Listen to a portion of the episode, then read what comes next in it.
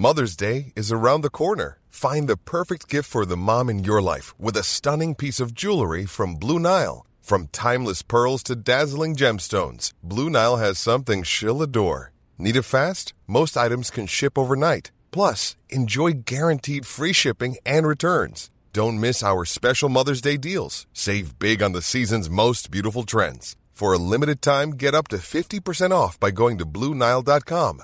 That's Bluenile.com. Escuchas. Escuchas. Escuchas un podcast de Dixo. Escuchas Fuera de la Caja con Macario Esquetino.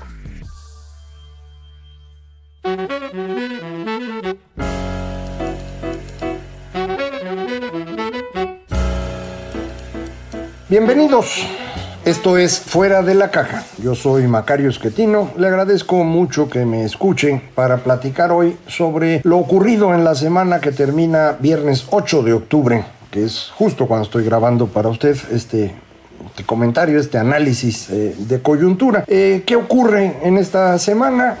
En materia económica hay bastante información. En materia política, me parece, el presidente se ha concentrado en su iniciativa de reforma eléctrica. Eh, poco más que eso. Y eh, el día de hoy, viernes, hay una reunión de alto nivel entre Estados Unidos y México en Palacio Nacional, de la cual en este momento yo no tengo información como para eh, comentar, pero seguramente los próximos días habrá algo y eso lo, lo podremos platicar la, la semana próxima. Eh, déjeme en este momento concentrarme en los temas económicos y en el asunto de la reforma eléctrica. En materia económica se publicó información del consumo, de la inversión, eh, los primeros datos correspondientes a septiembre que tienen que ver con venta de automóviles en México, pero también producción y exportación de los mismos. No tenemos mucho más eh, información eh, adicional, pero toda la que tenemos nos permite prácticamente estar seguros que desde marzo hasta septiembre la economía mexicana no crece. Eh, abril, mayo, junio hay un pequeño crecimiento, julio, agosto, septiembre el crecimiento es cero. Eh, la inversión en, en el dato de julio es prácticamente la misma de marzo y el consumo es el mismo de abril, en agosto y septiembre. Con la información que tenemos, no podemos estar casi seguros de que no, no ocurrió nada, porque los indicadores que me sirven a mí para ver con un poquito de adelanto lo que, lo que tenemos, pues es la opinión de los consumidores, la opinión de las empresas, de los inversionistas, de si es el momento adecuado para invertir o no, los que están en el sector construcción, esa opinión tiene mucha cercanía con lo que realmente pasa en el sector y los que están en manufacturas, eh, su opinión tiene mucho que ver con las compras de maquinaria y equipo, que son los dos elementos de, la inversión. Eh, por el lado del consumo es más difícil, eh, las ventas de autos son un elemento importante en general en el consumo. Eh, están también el comportamiento de las eh, empresas, tiendas afiliadas a la ANTAD. Eh, Walmart ya no publica el índice que hacía mensual, que era muy útil para esto. hay otros tipos de, de ventas al menudeo que no, no tienen información adelantada. Eh, entonces, con estos datos, lo que le puedo asegurar es que en agosto y septiembre la inversión prácticamente no se habrá movido. Eh, probablemente agosto caiga y mejore un poco en septiembre, pero mm, todo parece indicar que nos vamos a mantener en el mismo nivel. Y algo similar parecería estar ocurriendo con el consumo, de forma pues que estamos hablando de una economía estancada. Si esto es así, de lo que hablamos es de un crecimiento cero cuando compara uno con el año pasado, en donde hay un boquete enorme en el segundo trimestre por el confinamiento, pues dices, ya crecí 6%, pero no creciste 6%. En realidad estás comparando contra un hoyo y no estás ni siquiera regresando al nivel de donde caíste. Tú estabas en un cierto nivel, caíste ocho y medio, rebotaste 6 y ahí te quedaste. Y ahí te quedaste cuando menos seis meses. No sé si octubre, noviembre y diciembre las cosas mejoren, ojalá así sea. Hay un margen para mejorar, por ejemplo, en eh, turismo, si efectivamente ya no nos toca otro ciclo de contagios, ya llevamos tres, ojalá ya no haya otro más, y entonces pueda haber un regreso de los viajantes, si no los estorbamos, si no tenemos más dificultades con crimen organizado con la construcción del tren Maya que está destruyendo la carretera de, de la Riviera, si no tenemos problemas ahí, pues sí hay un margen para crecer, ¿eh? en servicios, en turismo hay espacio. No hay mucho más en otras partes. Mm, construcción tendría mucho para dónde crecer, pero eso pues exigiría que hubiera algo de confianza y eso justamente no hay. Petróleo no va a recuperarse, va, si tenemos suerte, a mantenerse en donde está. Puede incluso bajar. Mm, no, no tenemos muchos más lugares. El, que todo el mundo está esperanzado es el tema de manufacturas porque parte de las razones por las que no estamos exportando más es porque no se pueden terminar los productos, están faltando partes. El más famoso de las partes que faltan es el tema de los chips. Pero hay otras cosas también que no hay y hay un problemón con los eh, contenedores. Durante la pandemia, los contenedores que llegaban a Estados Unidos no los dejaban salir, todos los tienen allá rumbados, en, particular en los puertos del, Pacífico. Eh, necesitamos que salgan de ahí para que empiecen a, moverse y empecemos a tener ya eh, comercio de verdad. Eh, en aquel entonces, cuando los detuvieron, era porque pensábamos que el bicho podría contagiarse a través de las superficies. Hoy sabemos que eso es muy poco probable, entonces ya que lo suelten y podamos tener eh, actividad y con esto estaríamos mejorando. Entonces ahí hay un par de espacios de crecimiento. El del turismo puede ser relevante, el de manufacturas sin duda lo es, pero no va a jalar a la economía completa. ¿no? Acuérdese usted que cada vez que crecen las exportaciones, crecen las importaciones de insumos. Entonces no es un crecimiento que se, se vaya por toda la economía mexicana, pero algo por ahí podría haber. Fuera de eso no hay más. Y, y mi angustia es pues que todo el mundo está esperando que este año crecemos 6 y el próximo 3 y luego 2 y pues yo no sé de dónde sale el 3. O sea, lo del 6 está clarísimo porque ya rebotamos. De hecho, ahorita ya estamos en 6 comparado con el año pasado. Eh, pero luego, ¿y el 3? ¿Por qué vamos a crecer 3 contra hoy? ¿Simplemente porque eso así ha ocurrido en otras épocas? ¿O de dónde esperan que venga ese crecimiento? La Secretaría de Hacienda incluso habla de 4, pero yo insisto, no veo de dónde. En realidad la tendencia en la que estamos desde que llegó este gobierno, pues es al menos uno. No, no veo de dónde podríamos crecer más. Van destruyendo cosas, la economía funciona menos bien, no hay intención de invertir, pues entonces nos vamos achicando. Para confirmar lo que digo está la reforma eléctrica. Es una excelente manera de destruir cualquier intento de inversión. Si de pronto se le ocurre al gobierno que cambia la constitución y ahora nada más Comisión Federal de Electricidad puede participar en el mercado, pues entonces todas las inversiones que se han hecho ahí se pierden, y nadie más va a querer invertir. Eh, los defensores del presidente dicen, no, no, no es nada más Comisión Federal, esa nada más va a producir 54%. ¿De dónde salió el número mágico de que en este momento si produjeran todo lo que puede producir Comisión Federal, produciría 55? Entonces por eso le pusieron 54, para un margencito por si se equivocaron. Es una estupidez monumental. Eh, primero porque en el futuro, si la economía crece, Comisión Federal tendría que crecer al mismo ritmo que la demanda eléctrica para mantener el 54. Si no lo logra, pues estaría violando la Constitución. Entonces, ¿para qué hacen eso? Eh, segundo, no importa si producen 54 ellos y 46 los demás, el control del mercado lo tiene comisión. Sería el único que podría comprar electricidad, es un monopsonio, pone el precio a su antojo, y es el único que va a vender electricidad, es un monopolio, pone el precio a su antojo. Entonces, estamos tratando de que el mercado eléctrico sea un monopolio. Los monopolios funcionan reduciendo la producción para con ello poder elevar el precio y obtener una ganancia extraordinaria. Ese es el objeto de un monopolio. Eh, ¿Por qué alguien pensaría que reducir la oferta eléctrica es una buena idea?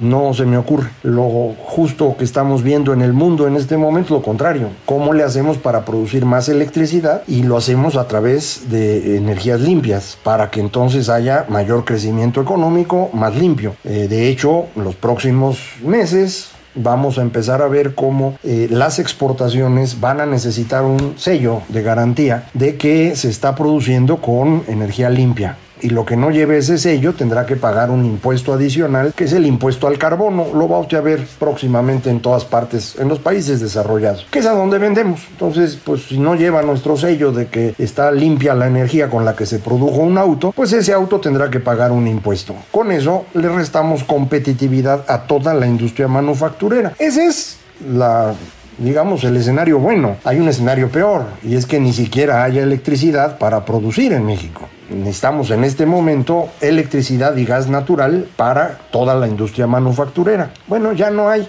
no nos alcanza. Gas natural no producimos desde hace mucho, estamos produciendo poco y tenemos que importar. Tenemos la fortuna de que Estados Unidos tiene gas de sobra y esa es la razón por la cual aquí no hemos visto la tragedia que vive Europa, en donde necesitan gas y los rusos están aprovechando para torcerlos. ¿Por qué? Porque son un monopolio. Y un monopolio lo que hace es reducir la cantidad que ofrece para poder vender caro. Eso está haciendo el señor Putin con los europeos y los europeos se tienen que aguantar. Nosotros no tendríamos ese problema. Lo queremos hacer ese problema para no vivir tranquilos. ¿Cómo le hago para sufrir? Ah, ya sé, con un monopolio en la industria eléctrica. Sórale, man. No va a alcanzar la energía eléctrica, no le está alcanzando a comisión hoy. La verdad es que eh, decíamos, podrían producir 55, pero en realidad están produciendo 35, oye. No, no, no les da. Eh, ellos se quejan que no venden porque el SENACE le compra a los otros porque hay trampa. No, no hay trampa, ni hay subsidio, ni hay nada. Simplemente se produce más barato hoy en el mundo la energía eléctrica con sol y con viento que con gas y mucho más barato que con carbón o con combustóleo. El asunto es que quieren comprarle carbón a su socio, el senador, que es un eh, personaje que ha salido ahora en los Pandora Papers, eh, que escondió 28 millones de dólares, de los cuales nunca dijo en su declaración patrimonial, pues es un delito, pero vamos a ver qué pasa con él. Quiere ser gobernador de Coahuila, miren nomás quieren comprar el combustóleo de Pemex porque Pemex le sobra combustóleo por la forma como refinan eh, un petróleo muy pesado como es el de México. Entonces quieren hacer algo que resuelva todos los problemas del sector energético concentrando las cosas en la eh, Comisión Federal de Electricidad. Esto, insisto, es una tontería, pero me parece que nos abre una oportunidad extraordinaria. El presidente, como sabe usted, es un líder populista. Creo que hay tres formas de definir el populismo que ayudan a entender las diferencias. El populismo electoral, en donde el líder habla de un pasado glorioso, mítico, que se perdió por la acción de un grupo de malas personas y el líder ofrece al pueblo devolverle ese pasado mítico destruyendo a este grupo de malas personas. Ese es el populismo electoral. El populismo político consiste en destruir el tramado institucional para que el líder se comunique directamente con el pueblo. Y el populismo económico es el usar los recursos hoy de manera exagerada para pues que la gente esté contenta y ya en el futuro que Dios diga qué pasa. Son los tres tipos que creo que podemos definir. El, presidente ha usado muy bien el primero, populismo electoral, aprovechando que los mexicanos la historia que aprenden es la del cuarto de primaria, que es un cuentazo que nos inventaron para legitimar al PRI, y él eso se lo sabe de memoria, pues con eso está continuamente eh, insistiendo en la cuarta transformación, en que él es el heredero de Morelos y de eh, Juárez y de Cárdenas, eh, ya pidió que el, rey nos solicite perdón por lo que nos han hecho, el rey de España, ya anda por Tenochtitlan ahora, ¿no? De tanto que se va para atrás. Entonces esa parte pues, le, había ido muy bien. Las otras dos no. En la parte de populismo político, destruir el tramado institucional, sí lo ha destruido, pero no ha logrado conectar directamente con el pueblo.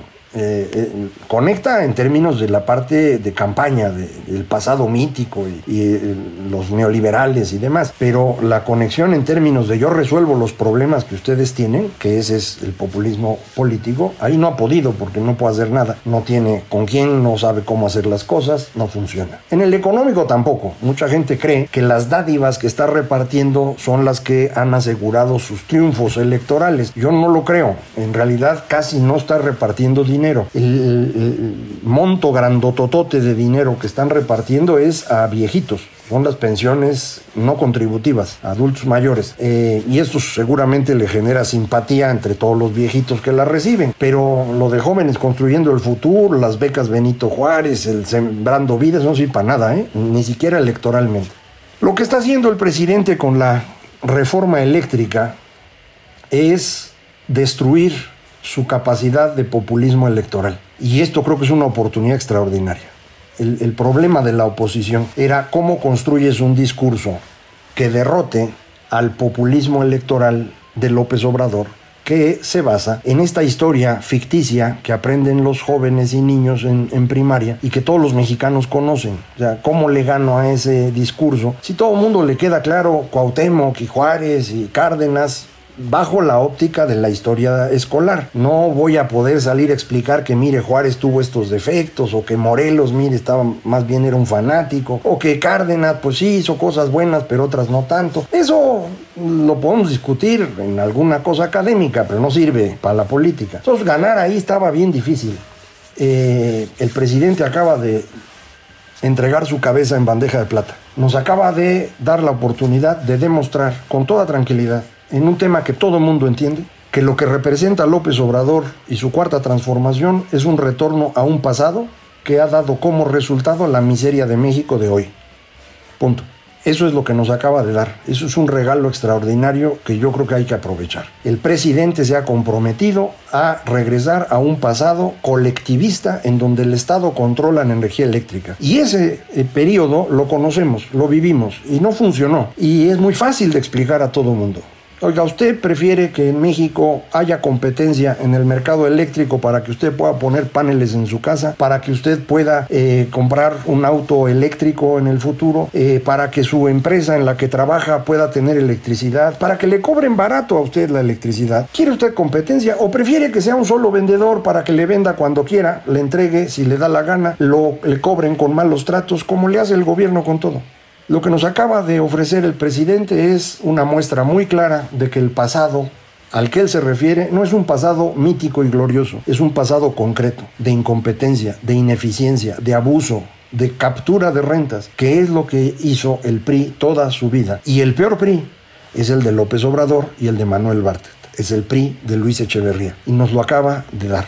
Lo único que tenemos que hacer es explicarle a los mexicanos que lo que estamos discutiendo es regresar a ese pasado concreto de abuso o movernos a un futuro de competencia e incertidumbre en donde no necesariamente vamos a ganar todos al mismo tiempo, no vamos a ganar todos lo mismo, pero va a haber la oportunidad de que todos ganen.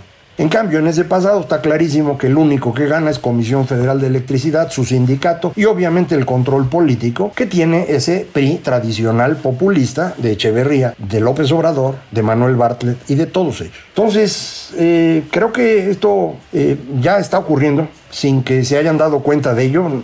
Tengo la impresión que esto, yo me di cuenta anoche, dije, ah caray, nos acaba de regalar las cosas, eh, pero ya todo el mundo se estaba moviendo en esa dirección, probablemente sin haber pensado en, el tema. Eh, todos reaccionamos en la misma dirección, todos, todos los que saben del mercado, todos los empresarios, eh, buena parte de los medios de comunicación, si no es que todos, a lo mejor alguno pues está cuidando su, su dinerito, eh, pero prácticamente todos dijimos lo mismo, oiga, esto es, esto es una tontería, no hay forma de que Comisión Federal de Electricidad garantice el abasto, no hay forma de que baje los precios, no hay manera de que México pueda competir si esta reforma avanza. El PRI, incluso, en esta eh, decisión pospuesta que hizo un poquito en su estilo tradicional, eh, un poquito porque algunos necesitan que ayudar al presidente porque si no los van a meter a la cárcel y un poquito buscando apoyo popular para defender su posición, el, el PRI dijo vamos a hacer foros y yo creo que es una excelente idea, vamos a hacer foros.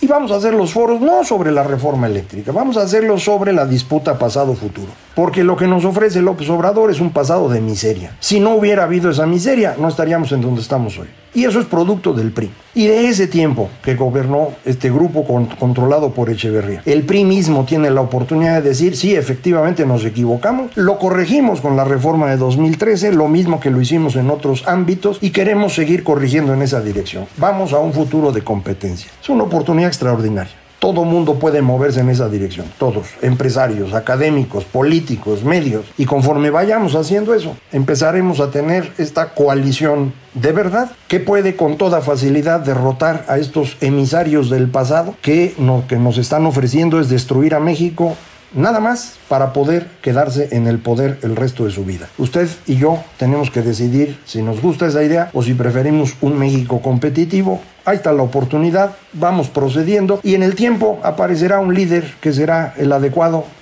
un hombre, una mujer, para guiarnos en los siguientes años. De momento, esto es una cosa de todos nosotros, de la sociedad defendiendo el futuro de México frente al pasado de estos miserables como López Obrador o como Manuel Bartlett. Aquí vamos a seguir platicando de ello. Muchísimas gracias por escucharme. Esto fue Fuera de la Caja.